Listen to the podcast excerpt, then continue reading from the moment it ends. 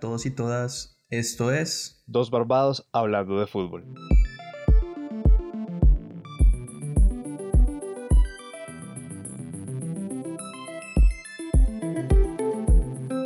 Daniel, fecha 5 del fútbol colombiano, se acá, eh, sigue mostrándose esta paridad porque se empezaron a caer estos invictos, ¿no? ¿Cómo está? ¿Cómo va todo? Todo bien, acá sorprendido porque fue una fecha en la que vimos bastantes resultados imprevistos. Eh, fue una fecha de resultados contraintuitivos. Creo que los que los resultados que pensábamos que iban a salir no, no salió ninguno, salieron muy poquitos. Y sí, está una liga muy, muy pareja. Eh, vemos a varios equipos que están en la lucha. Mucha gente por allá arriba, digamos que a un nivel medio, ¿no? Sí, de acuerdo, como que teníamos la duda entre saber si hay una paridad en el fútbol colombiano o es resultado a qué que haya dos puntos de distancia entre el primero y el octavo, que haya cinco equipos pegados en la primera posición con 10 puntos. ¿Usted qué cree? ¿Paridad, baja competitividad?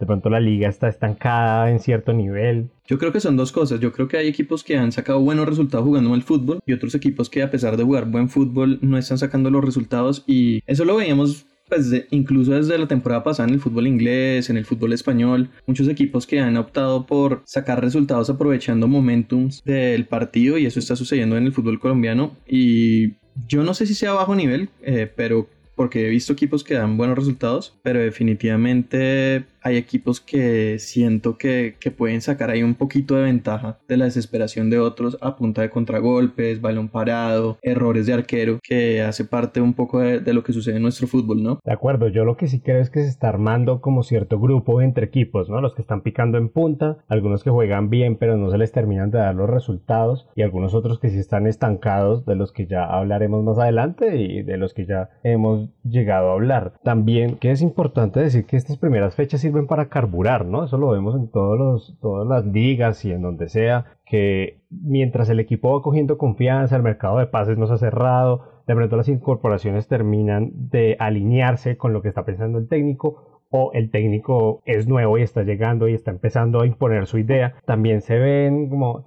estos bajonazos. Igual, también creo que el fútbol colombiano a veces es de etapas, ¿no? Tienes dos meses en los que rindes muy bien, después de pronto el equipo se te cae y en un torneo que acaba premiando en la fase final, se tiene que llegar a esos dos meses definitivos a tope. Ya lo hemos visto para mí Junior es un gran ejemplo el semestre pasado, tuvo un semestre dubitativo, yendo por aquí, por acá, pero llega a los dos meses finales con la idea sintonizada y estos primeros partidos yo creo que al final tienen que empezar a hacer más para que el equipo empiece a coger confianza y si mantiene pues cuatro meses de nivel a tope maravilloso, pero ya vimos que por ejemplo Millonarios no pudo, entonces va a ser importante ver qué va pasando en estas fechas. Pero bueno, dejemos de hablar carreta y empecemos a hablar un poquito de los partidos. ¿Y qué le parece si empezamos con el que fue el clásico de la fecha, ese Medellín América? Fue un muy buen partido. Creo que el Medellín sabe aprovechar muy bien las debilidades del América y las debilidades defensivas que tiene el América. Veamos un América que le planteó un partido muy sólido al Junior,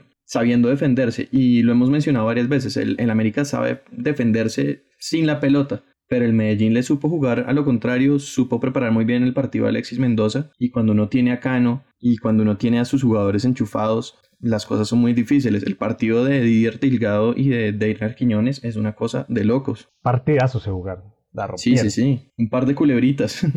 Sí, no, me hacían recordar el mejor Estupiñán el semestre pasado, pero ambos. El América no los encontraba. A mí me sorprendió un poco porque el partido empezó muy de cara para el América y recuerdo que cuando habíamos analizado el partido le dije que podía pasar lo de el Medellín Junior, ¿no? Que el Junior gana por un gol y Rangel se mete un golazo, definitivamente.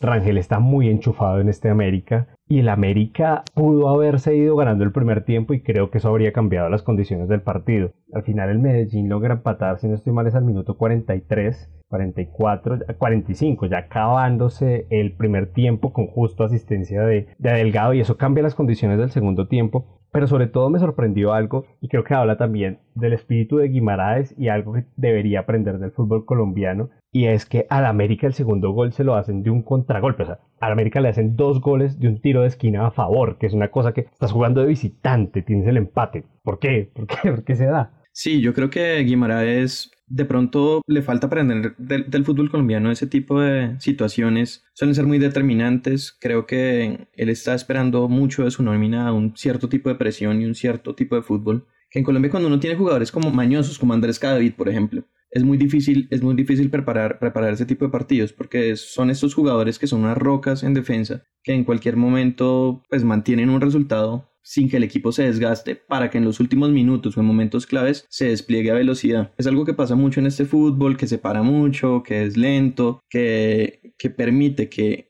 momentos del partido haya despliegues de velocidad que son realmente distintos a lo que es el partido tradicionalmente. Y creo que el América está intentando imponer un ritmo y el Medellín se lo supo cortar en todo momento. De acuerdo, además lo que hace Cano ni siquiera fue de nueve en este partido, sino lanzando contragolpes. Sabe que juega con unas balas a los lados y les lanzaba el balón a diestra y siniestra. Y otra, otra cosa que me llamó la atención es que el América se está casando con un once tipo. Y claro, esto te puede ayudar para granar, para que conozcas al equipo, pero ¿qué va a pasar de pronto en noviembre? El equipo puede llegar fundido, jugadores claves como Jesús o Rangel, si no han tenido alguna rotación, te pueden llegar agotadísimos a esa recta final y, acabas perdiendo un campeonato donde para mí América igual jugó bien, lo que pasa es que si te golpean en momentos puntuales, pues te golean. Y el Medellín le hizo el 2-1 y el 3-1 seguiditos casi. Cano tuvo 2-3 más para meter. Entonces creo que eso le va a servir para a Guimaraes para también entender que, que, su equipo está en proceso de construcción, que tiene buenos pilares, pero que no puede andar pues casándose con una idea, sobre todo en un fútbol que, que premia cierta regularidad de momentos clave. De acuerdo, ah. que de pronto al comienzo de la temporada puede ser, digamos, un equipo puede caerse varias veces, pero al final tiene que estar con toda. De acuerdo, y ya que veníamos hablando de estos equipos del Valle, en los podcasts anteriores, vamos con el Cali, que en cambio fue la otra cara de la moneda, ¿no? Un Cali del que habíamos alabado la participación de los extranjeros, de Dineno, de Palavecino, y jugó muy mal en Santa Marta. Sí, jugó mal y creo que en gran parte es por lo que hizo la Unión Magdalena, creo que Sarmiento, que hemos dicho que no ha terminado de construir un equipo, Estábamos esperando que por fin. Estábamos esperando que por fin lo hiciera y creo que lo hizo. Creo que vemos un equipo, un Unión Magdalena que está funcionando bastante bien, que tiene a sus veteranos, que están engranando bien con jugadores jóvenes, tiene una defensa fuerte, que le complicó muchísimo la vida a Dineno y Faber Mercado que no pudieron hacer realmente nada. Un partido del mediocampo del Cali muy muy malo y la gran figura para mí es Juan Pereira. Juan Carlos Pereira es un jugador que viene haciendo muy bien las cosas incluso desde los cuadrangulares pasados. Es un jugador atlético con un porte distinto al de la mayoría de jugadores colombianos y creo que es un jugador que va a durar poquito en el Unión Magdalena.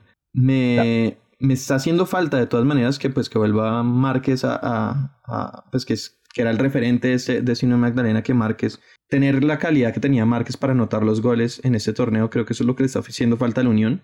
Pero yo veo a la Unión empezando a rescatar la, la categoría y manteniéndose en la A para, para el próximo año. No, y fue una victoria clave porque lo hubiera puesto ya, hubiera quedado solo un punto de Alianza Petrolera en el descenso. Yo también quiero destacar el partido de la defensa, ¿no? Están elegidos en el equipo de la fecha tres de los cuatro jugadores de la defensa de la Unión. Subero juega un partido bastante bueno por el lateral derecho, igual que Fernando Batiste en el centro de la defensa, que, que, también es importante tener esta solidez defensiva para seguir armando, porque es distinto que, bueno, que tu equipo no engrane, no funcione, pero que no te metan goles, a que tu equipo no engrane, no funcione y te claven cinco. de acuerdo, especialmente en casa. Ajá, entonces es un buen punto para empezar a construir el Unión que llevaba ya varios partidos llevaba 11 partidos sin victorias, entonces era necesario ya encontrar, encontrar ese resultado que además le da mucho aire a Pedro Sarmiento para seguir trabajando y que unido al empate que habían tenido con Medellín la semana pasada demuestra que el Unión sí tiene las condiciones, por algo llegó a los cuadrangulares finales, que el equipo venía de una pésima racha, pero que no es un mal equipo y que definitivamente va al menos a pelear a pelear la salvación. En, este orden de los equipos que están en el tope de la tabla, también está el Envigado, ¿no? Que hemos venido hablando muchísimo de lo que está haciendo Eduardo Lara en el equipo antioqueño y le ganó al Tolima, ¿qué decimos del Tolima? Tiene... Tolima, no sé, a mí estos dos equipos... de y otras de arena, ¿no? yo realmente no termino de entender estos dos equipos porque el Tolima está jugando bien, el Tolima está haciendo muy buen fútbol, pero está faltando la definición. Creo que le falta mucho Marco Pérez. Creo que en caso de que se vaya va a ser una situación muy difícil para el Tolima porque no, no sé qué tantos equipos le puedan abrir las puertas como se las abrió Santa Fe la jornada pasada. Y el Envigado también creo que tiene muchas dudas porque no sé si esta nómina con jugadores tan mayores pueda sacar este tipo de resultados constantemente, especialmente contra equipos que en teoría son más pequeños y que le van a jugar en el Polideportivo Sur a defenderse. Entonces son dos equipos que, que me dejan con muchas, muchas dudas. Eh, lo, de, lo de Gamero pues sabemos siempre que es espectacular y que la manera en la que él construye sus equipos es muy positiva. Sin embargo, los resultados se le han escapado. El Envigado, por otro lado, ha sacado resultados que eran totalmente imprevistos y acá pues a la contra, muy parecido un poco a como le gana el Medellín al, América, saca, saca esos dos goles que le dan la ventaja que finalmente obtiene el partido eh, a favor. Claro, es que son las estadísticas de posesión, 64% de posesión para el Tolima, pero lo que dice Daniel es muy cierto, además Marco Pérez que ha sido un referente en el ataque del Tolima en esta última Así que en este último lustro me, atrevería a decir, sería una baja muy sensible para un gamero que además empieza a sonar para otros equipos, por ahí se escucha el rumor que podría llegar el otro año a Santa Fe. Es interesante ver que el equipo no termina de sacar los resultados. Claro, apenas vamos en la quinta fecha, todas las cosas se pueden corregir, pero es muy raro el semestre del Tolima. No termina de ser ese equipo dominante que era los semestres anteriores, que lo lleva casi teniéndolo tres años en competiciones internacionales, lo lleva siendo uno de los grandes competidores del fútbol colombiano y que hay que ver por dónde el equipo puede llegar un poco a encontrar esas soluciones. Sí, creo que una cosa que le está pasando al Tolima es que se está convirtiendo en un equipo grande, en el sentido en el que los equipos chicos salen a defender el resultado y el Tolima, que no está acostumbrado a hacer eso en torneos anteriores, le está costando trabajo, sobre todo a Gamero, que generalmente ha sido un técnico que le ha ido mucho mejor en equipos que digamos que vienen de abajo, que vienen remando. Creo que eso es similar a Alexis García. Le viene bien estos equipos que tienen que esperar un poco más, puede sacar el mejor provecho de jugadores emocionalmente también. Sí, totalmente. Y entonces creo que eso es algo que tiene que descifrar el Tolima porque a pesar de que está haciendo muy buen fútbol, no está pudiendo definir los partidos de manera acertada. Bueno, y para acabar con este, este quinteto de equipos líderes, vamos con Millonarios. Pudo haber llegado a la punta si ganaba en Neiva un partido que recuerdo que Daniel decía que iba a ganar fácilmente y no sé qué.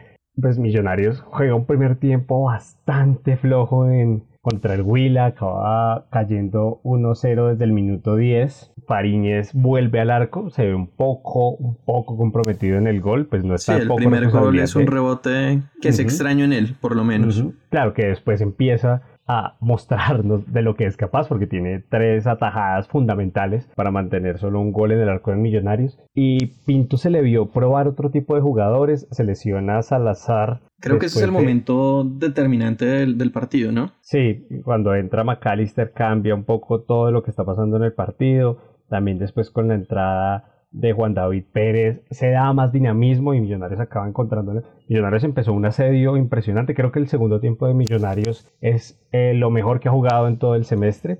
Es un monólogo. pudo haber convertido el gol.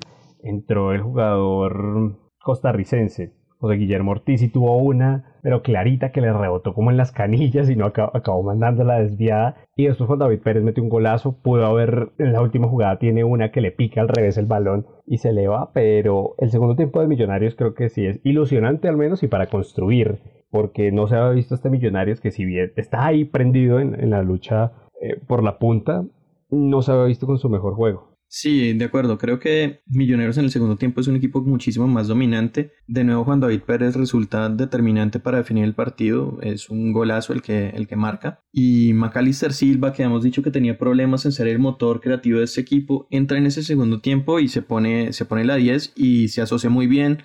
A mí me gustó lo que hizo Oscar Barreto, por ejemplo. Me pareció que jugó bastante bien ese partido. También es cierto que el Huila en ese momento no tiene una de las nóminas más fuertes de Colombia. Creo que es un equipo que está en una situación pues, es bastante limitado realmente. Es un equipo bastante limitado que, que ha sacado resultados pues con, con, mucho esfuerzo, sobre todo con esfuerzo de, de su arquero Banguera, que hay veces tiene unas de cal y otras de arena, pero pero creo que Millonarios pues hubiera podido llevarse el triunfo de haber tenido mejor suerte en el segundo tiempo. De acuerdo, bueno Daniel, antes de seguir con lo que ha pasado también en la liga, vamos a una pausa musical y volvemos con Nacional, Patriotas y pues como no, Santa Fe. Hágale pues.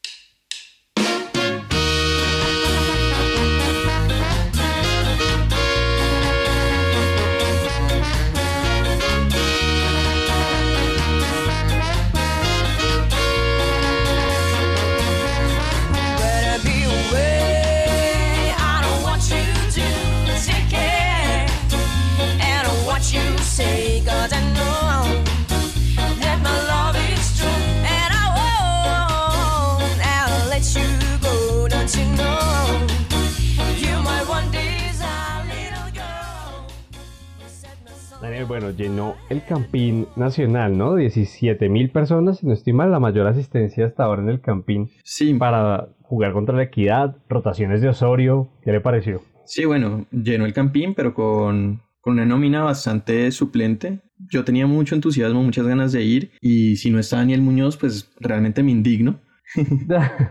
y bueno, creo que Nacional pues vemos lo mismo de siempre, muchas rotaciones, pues lo mismo de siempre con Osorio, muchas rotaciones, un equipo radicalmente distinto a los que venían jugando. Creo que creo que Osorio o, Nacional en general de pronto pensó que Equidad iba a resultar un, un Real mucho más fácil, planteó un equipo que defensivamente no se vio muy sólido, Nacional tiene bastantes problemas en formular un equipo con, con, solidez defensiva y en ataque estuvo bastante complicado. Creo que la Equidad pudo incluso ganar el partido. Me acordé de usted varias veces porque Ethan González tuvo varias jugadas en las que puso bastante peligro eh, para José Cuadrado que, que hizo un, un, partido decente. Creo que Nacional intenta mucho salir de atrás jugando con los pies. Cuadrado no es el arquero para ello y eso pone en peligro el arco constantemente. Eso es algo que, pues que supongo que estará en el comiéndole el coco a Osorio, porque si alguien, si alguien me imagino que tiene preocupaciones al respecto es él. Y, pero Nacional creo que es un equipo que no termina de convencer. También sé que Osorio está administrando esta, esta nómina. Ningún equipo colombiano está jugando torneos internacionales salvo Equidad, precisamente, y tiene que administrar esta nómina porque seguramente la recta final de este torneo va a tener las nóminas premium de cada equipo colombiano y va a ser muy muy difícil enfrentarse en esos cuadrangulares si es que llega. Nacional creo que lo está haciendo bien, hace la medida inglesa, empata de visitante, gana de local, no es un equipo que esté muy destacado a pesar de que continúe invicto y creo que es un poquito esa sensación que siempre tiene Osorio cuando arranca, ¿no? Que, que son equipos que uno dice como va bien, pero, pero no es cresta. No, termina de enamorar. Sí, no es cresta, no, no es que uno diga, uy, es que cómo juega Nacional, cómo se mueve Gerson Candelo, Patricio Cuchi, cómo pivotea, la creatividad que tiene, mm, no sé, el Indio Ramírez. No, es un equipo que lo está haciendo suficientemente bien con los jugadores que tiene. No. A mí en, en particular me ha decepcionado un poco pues, la actualidad del Indio Ramírez, ¿no? Uno cree que puede ser el jugador diferencial cuando juega con Nacional y acaba en Montería tampoco tiene un gran partido contra el Bucaramanga tampoco.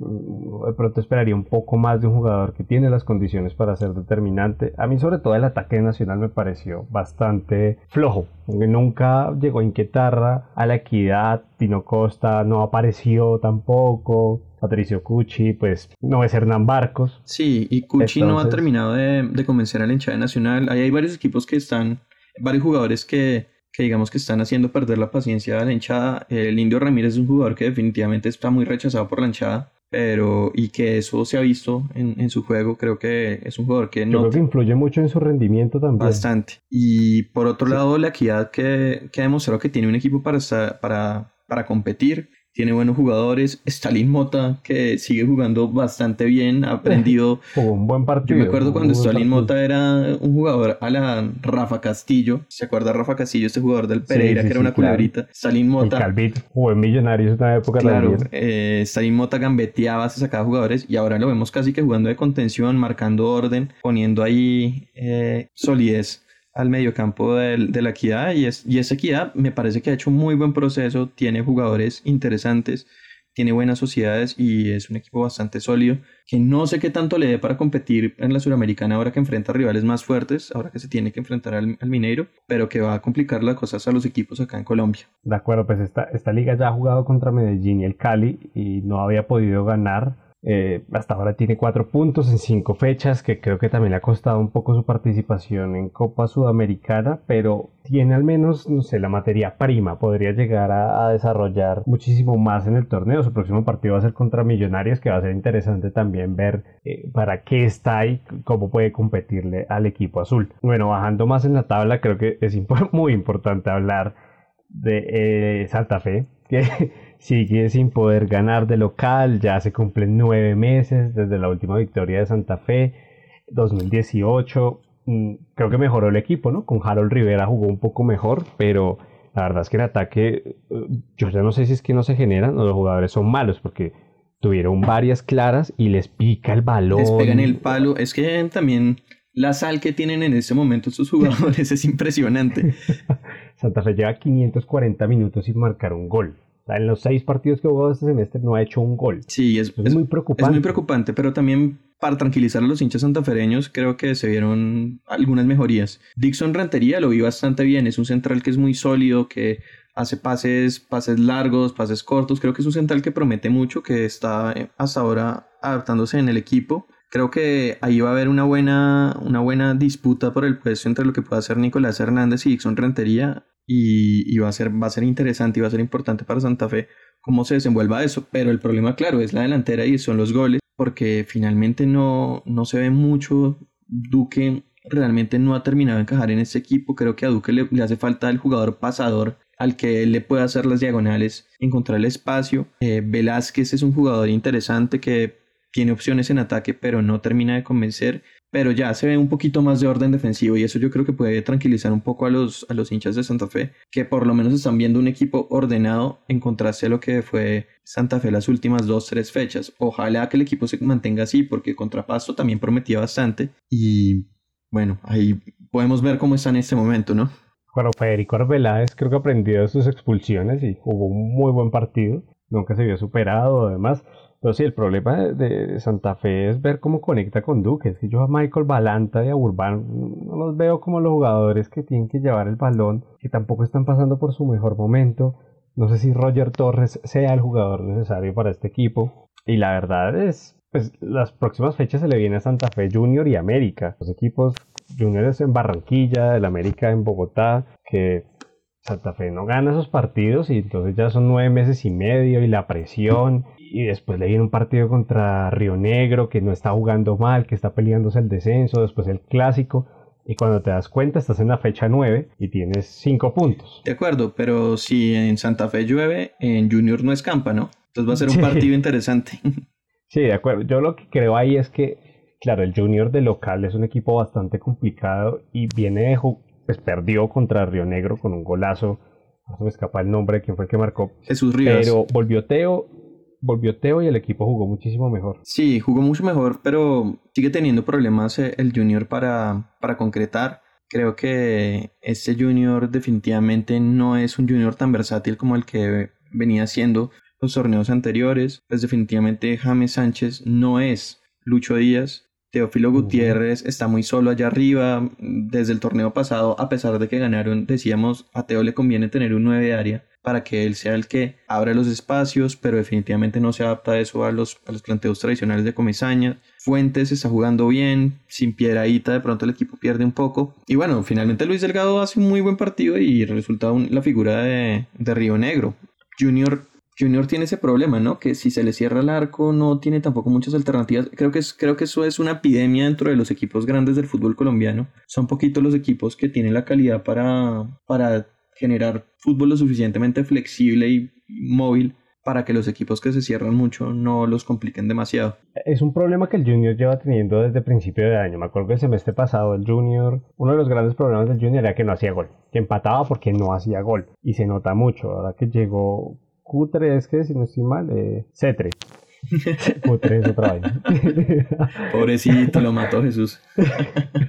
Pero como está jugando, pues llega C3 y, tampoco es el jugador de gol que necesita el Junior. Yo no sé por qué se, se desprendieron de alguien como Michael Rangel, que yo creo que le vendría bastante bien el juego de Teo, todo viendo lo on fire que está. Pero el Junior no termina de ser ese equipo que haga gol, que marque, se queda muy estancado este torneo no ha pasado de solo en un partido ha hecho dos goles y fue el de partido de Copa Colombia. Lleva ya tres partidos sin ver sin ver marco. Entonces acaba siendo una problemática que si ya comenzaron ya sabía que estaba ahí es donde no entiende por qué no se refuerzan bien los equipos siendo que el Junior tiene la posibilidad y el poder financiero de hacerlo. Ya Cariaco González que hoy jugó en el banquillo Farías vamos a ver si es la solución que está buscando el Junior pero bueno, y Orozco que yo creo que va a ser el jugador interesante ahí porque, porque es un jugador creativo que creo que en ese momento le hace falta al Junior. Creo que en ese momento faltan jugadores creativos en la liga colombiana. Son muy Como alguien como Matías Fernández que no sabemos qué carajo. Sí, bueno, que... no sabemos nada. Que la pasó muy rico por allá carnavaleando, yo creo. Sí, porque todavía tiene contrato con el Junior y creo que se va a quedar este año, pero pues bien, gracias. Pues sí. Y, y bueno, el otro partido que resultó bastante interesante fue el clásico santanderiano del Bucaramanga del Cúcuta Deportivo. decíamos que el Bucaramanga venía haciendo buen fútbol y no sacando resultados y decíamos que el Cúcuta sin hacer necesariamente un buen fútbol venía jugando mejor. En ese partido pasó todo lo contrario en todos los sentidos. Y es que el Bucaramanga no jugó bien, el Cúcuta jugó bien, pero el resultado se lo lleva el Bucaramanga. Sí, una locura porque el, Cúcuta pudo haberse ido ganando fácilmente el primer tiempo, balón en el poste, mucho juego, muchas llegadas, Vargas otra vez jugador clave en este Bucaramanga, pero un error en la saga central, pues que es un error de equipo amateur, ¿no? Se chocan los dos centrales, de queda el balón al tiburón Romero, que la pica y un golazo. ahí el Bucaramanga empieza. Los dos goles del Bucaramanga son una joya. Unos golazos, el segundo es un golazo. y, y, me alegra porque el Bucaramanga, así como el Once Caldas, que esta fecha tuvo un partido bastante flojo, 0-0, que abrió la jornada, son estos equipos que venían jugando bien, que hoy, por ejemplo, es que son casos muy similares. Once Caldas 13 en la liga, Bucaramanga 14, ambos con 5 puntos, diferencia de gol 0. Pero son equipos que juegan bien, que donde los resultados empiecen a salirse, yo los veo como equipos que pueden llegar a competir en la liga bastante bien. De acuerdo, porque hay otros equipos como el Pasto que, que a pesar del torneo pasado, en esta ocasión, pues no, no da mucho para ilusionar. Entonces... Sí, no, está siendo bastante flojo su torneo. Jaguares pues tampoco no pierde, pero tampoco gana.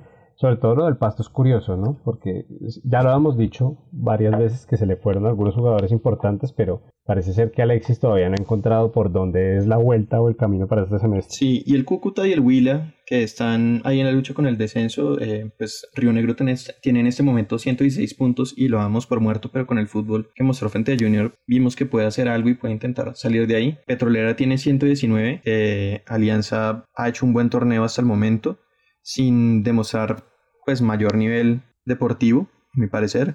Eh, pero ahí le siguen ahí, mismito Atlético Huila con 121 puntos y el Cúcuta Deportivo con 122, Unión con 123, Envigado con 124. Las que están pegaditos. Y ese es otro torneo que se está jugando en paralelo para los hinchas del Cúcuta, para los hinchas del Unión, que pues que son dos de las hinchadas clásicas tradicionales de este país. Yo hasta le metería ahí a Jaguares y al Pasto que tienen 126 porque es que si tienes una mala racha de cuatro partidos que no ganas Totalmente. y alguno de estos ganan, ya se te pusieron a un punto o te superan y eso en un torneo corto es casi que ir peleando con el descenso y la presión psicológica, ¿no? De tener que jugar para la B. Recuerdo una de las frases que más me gustó de Pochettino en el último este año fue cuando cuando lo preguntaron por la final de la Champions y le decían sobre la presión y él decía no presión es ver que el equipo puede descender contaba su caso con el español que él decía si desciende el equipo qué puede pasar cuántas familias no se ven perjudicadas cuánta gente no ve perjudicada su calidad de vida eso sí es presión no ir a ganar un torneo. Sí totalmente. Y entonces ese torneo es uno de los torneos que, se está jugando en paralelo dentro de esta Liga de Águila y es el descenso. También es muy interesante que, que varios de los equipos que han mostrado una mejoría en su fútbol, creo que viene de ahí ese impulso, de, de esa urgencia. De acuerdo. Bueno, en la próxima fecha vamos con algunos de los partidos más destacados y empecemos por ese Millonarios Equidad del sábado 3 y cuarto. Equidad está jugando bien, Equidad tiene un buen equipo, está haciendo bien las cosas, Millonarios también está empezando a engranar, creo que puede resultar en un empate. Creo que los dos equipos tienen material futbolístico, pero no creo que ninguno en este momento esté en un momento superior al otro. En teoría, por nombres, Millonarios debería llevarse por delante a la Equidad, pero creo que la Equidad está sabiendo hacer las cosas de manera muy complicada a los demás equipos y yo me inclino por el empate. ¿Usted qué ve? A Millonarios, Millonarios tiene un caso particular y es que de los cinco partidos que ha jugado, en cuatro le empezaron haciendo el primer gol es como, yo no sé si es una falta de concentración o qué estará pasando y el equipo tiene que entonces salir y, y, sacar a flote del partido, remontarse, me ha olvidado la palabra. y, puede ser un partido bastante complicado, sobre todo que Kida cuando viene a hacerle partidos difíciles a Millonarios se los puede hacer, es capaz de hacérselos. Ya le ganó en el último partido que jugaron en el Campín y en general siempre son partidos muy cerrados. Desde hace tres años que una de las que Millonarios le ganó 3-0 a la Equidad, que no se ve diferencia por más de un gol en los partidos. Entonces para mí va a ser de estos partidos súper, súper cerrados, que yo creo que Millonarios va a depender mucho también del estado anímico con el que salga el partido de Copa Colombia contra el Medellín. También qué tipo de jugadores use. Equidad también tiene partido de Copa, pero no es tan complicado como el que a priori tiene Millonarios. Yo lo veo como un empate o de pronto una victoria de Millonarios por la mínima. Por el corazón me la va a jugar por eso. un 2-1 o un 1-0 de Millonarios. Bueno, el, el, siguiente partido bien interesante de la fecha es de Tolima 11 Caldas en la noche. A mí me parece que es de los partidos que yo quiero ver. Ese partido me llama muchísimo la atención. Eh, tiene muy buenos jugadores ambos equipos, han mostrado buen fútbol.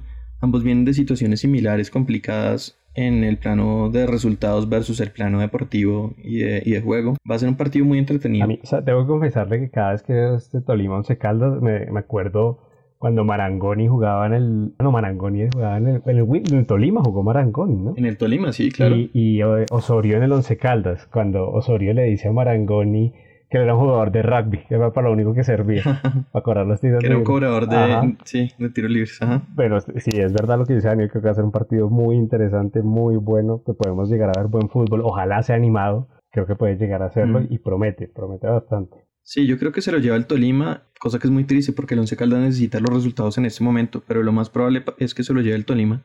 Yo me la voy a aproveche por su localía.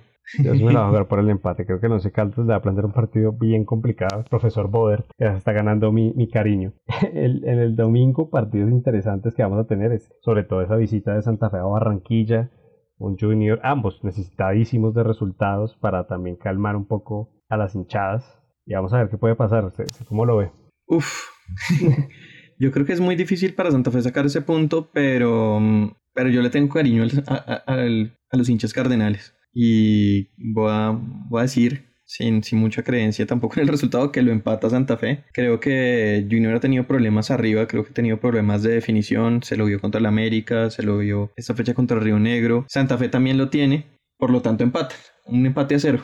Justo el semestre pasado empataron 3 a 3 en el Campín. Claro, pero hoy en día la situación es radicalmente distinta. es totalmente otra. De aquí a que uno de esos equipos marque tres ah, goles. No, mm. No, se cae, mejor dicho, el apocalipsis, pues. Es verdad, dos equipos que vienen de rachas larguísimas sin marcar gol. Yo también creo que puede quedar un 0-0 o 1-1 a Santa Fe. Es una plaza que le, a los equipos bogotanos en general, Barranquilla es una plaza que le cuesta muchísimo. Santa Fe ha ganado solo una vez en los últimos cinco años, en el 2015. Y si saca el empate, deberían darse por bien servidos que lo más importante es ir mejorando en el juego, de pronto poder marcar un gol sería bueno para la parte anímica empezar a pensar que lo del descenso es verdad y si el equipo no reacciona el otro año va a empezar demasiado complicado. Y el siguiente partido, Nacional Unión Magdalena en el Atanasio. Nacional que puede, siguiendo con el patrón de la media inglesa debería asegurar la victoria en Medellín. Sí, yo creo que yo creo que la media inglesa va a continuar. Yo creo que Nacional lo va a ganar. No creo que Nacional lo gane con contundencia. Creo que Nacional en este momento no tiene un equipo para, para, para generar una goleada frente a un equipo como el Unión Magdalena, que tiene una defensa sólida, que tiene jugadores con veteranía, que saben organizar a ese equipo. Creo que a la Unión no le va, no le va muy bien de visitante y que pues que Nacional tiene que aprovechar eso. Probablemente lo hará. Sí, va a ser interesante sobre todo que Pedro Sarmiento conoce bastante a Nacional, ¿no? Vamos a ver cómo le plantea el partido. Igual Nacional viene de siete partidos sin perder, yo también creo que va a acabar ganando, al menos por un resultado un poco escueto, pero, pero acabar ganando. Y en el que para mí es el partido de la fecha, cierre de domingo, Cali-Medellín, en Palma Seca, dos de los líderes del torneo, importante para ver también las aspiraciones de cada uno. Claro, va a ser interesante ahí ver qué hace, qué hace Alexis Mendoza, porque planteó un muy buen partido contra el América supo leerlo muy bien y tendrá que hacer un partido semejante frente al Cali. Yo veo al Medellín que, que poquito a poco se está formando bastante bien. El Cali tiene un equipo también formidable. Me es muy difícil elegir un ganador, pero yo creo que me voy a ir por el local. Yo creo que lo va a ganar el Cali, pero no se lo va a dejar nada fácil el Medellín. Bueno, yo sí que me voy a ir por el Medellín. Para mí el Medellín es el mejor equipo de la liga, pero con una buena diferencia, creo que tiene jugadores muy diferenciales y que va a dar una campanada en el Palmaseca y va, va a ponerse puntero en solitario de la liga. Bueno, y pues creo que eso es todo, ¿no? Sí, este, este fue nuestro resumen de las quinta fecha ya del fútbol colombiano, como van pasando las semanas, ¿no?